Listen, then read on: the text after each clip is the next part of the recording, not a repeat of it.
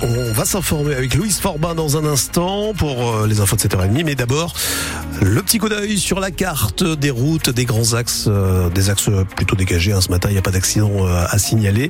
En tout cas, aucune information n'est remontée jusqu'à ici. Donc si vous avez repéré un souci, 03 20 55 89 89. Le petit coup d'œil maintenant sur la météo de ce dimanche, Louise. Y a de la pluie qui est prévue ce matin dans le nord et le Pas-de-Calais. Et attention, on l'a dit, il peut s'agir de pluie verglaçante.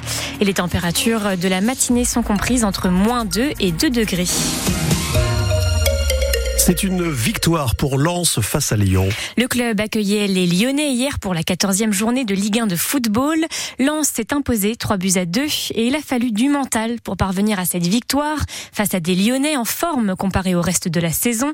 C'est donc un neuvième match sans défaite en Ligue 1 pour les 100 et Or qui conservent leur sixième place au classement et prouvent également qu'ils ont la capacité de se relever, ce qui réjouit l'entraîneur lensois Francaise. De toute façon, quand on vient de prendre 6-0, il n'y a pas beaucoup de, il n'y a pas beaucoup d'équipes qui repartent de façon flamboyante. Euh, même si on avait huit matchs sans défaite en championnat, mais une claque, euh, une claque reçue, euh, elle laisse toujours un peu de traces, pas tant physique, mais, mais dans les têtes.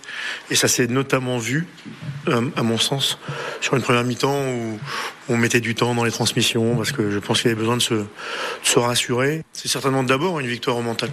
On est très perfectible, mais on vient d'enchaîner neuf 9 matchs euh, en, Ligue 1 avec 6 victoires et 3 nuls. Donc c'est quand même, en tout cas, ce que, ce que donnent les joueurs, euh, ils donnent le maxi. Voilà. C'est pour ça que je leur, je, leur ai juste dit bravo parce que gagner dans ces conditions-là 3-2, euh, trois jours après, après cette claque, c'est pas évident. Des propos recueillis par François Launay. Et cet après-midi, c'est au tour de Lille de jouer pour cette 14e journée de Ligue 1. Le LOSC accueille Metz. Les Lillois sont en quête de victoire afin de conserver leur quatrième place. Metz, eux, sont neuvième. La rencontre est à suivre en intégralité sur France Bleu Nord. Avant match à 16h30 avec Adrien Bray. Et à la mi-temps, Lille a prévu un lancer de peluche. Chaque supporter est invité à en amener une. Elles seront ensuite redistribuées à des enfants dans le besoin pour Noël. Un touriste allemand est mort hier à Paris après avoir euh, attaqué au couteau. Euh, après avoir été, attaqué, au, couteau. Deux autres hommes ont été blessés. Les faits se sont déroulés euh, hier soir près du pont euh, Birakem, juste à côté de la Tour Eiffel.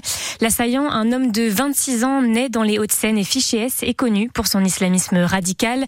Il avait déjà été condamné à 4 ans de prison en 2016 pour avoir voulu commettre une action violente. Il a été interpellé dans le 16e arrondissement, Faustine Calmel. Devant le 42 de l'avenue du président Kennedy, des traces de sang sont encore visibles au sol. C'est au niveau de cet immeuble chic que les policiers ont arrêté la course du en tirant par deux fois avec leur taser.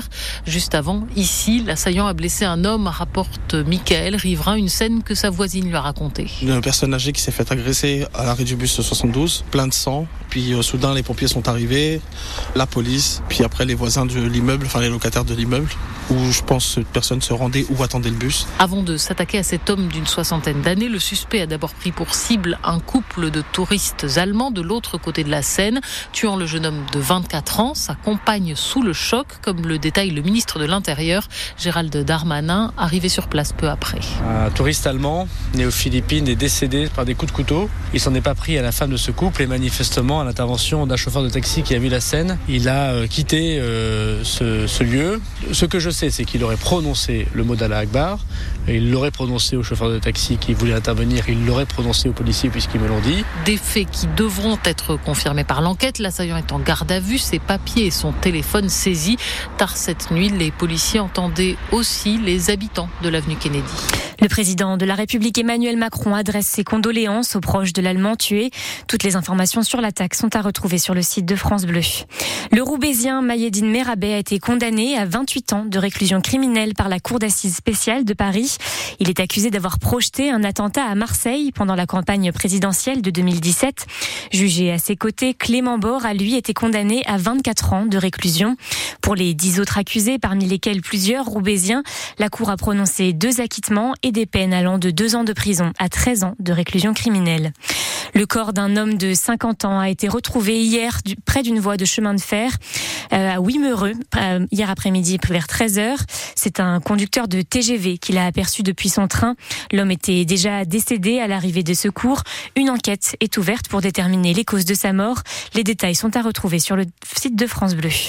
Le clocher près de Notre-Dame de la Treille va se refaire une beauté. Il s'agit du campanile Saint-Nicolas. Le clocher mesure 35 mètres, mais seuls deux des six cloches qui annoncent la messe fonctionnent. Le bâtiment est également noirci par la pollution et n'est plus étanche. Un permis de construire a donc été accepté il y a deux semaines par la mairie de Lille afin de rénover le clocher.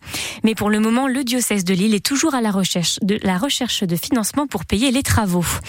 Visitez gratuitement la maison natale de Charles de Gaulle à Lille ou la piscine de Roubaix, c'est possible aujourd'hui. Comme tous les premiers dimanches du mois, tous les musées sont gratuits dans la métropole lilloise. Et en dehors de la Melle, le musée des beaux-arts d'Arras et celui de Cambrai sont également gratuits aujourd'hui.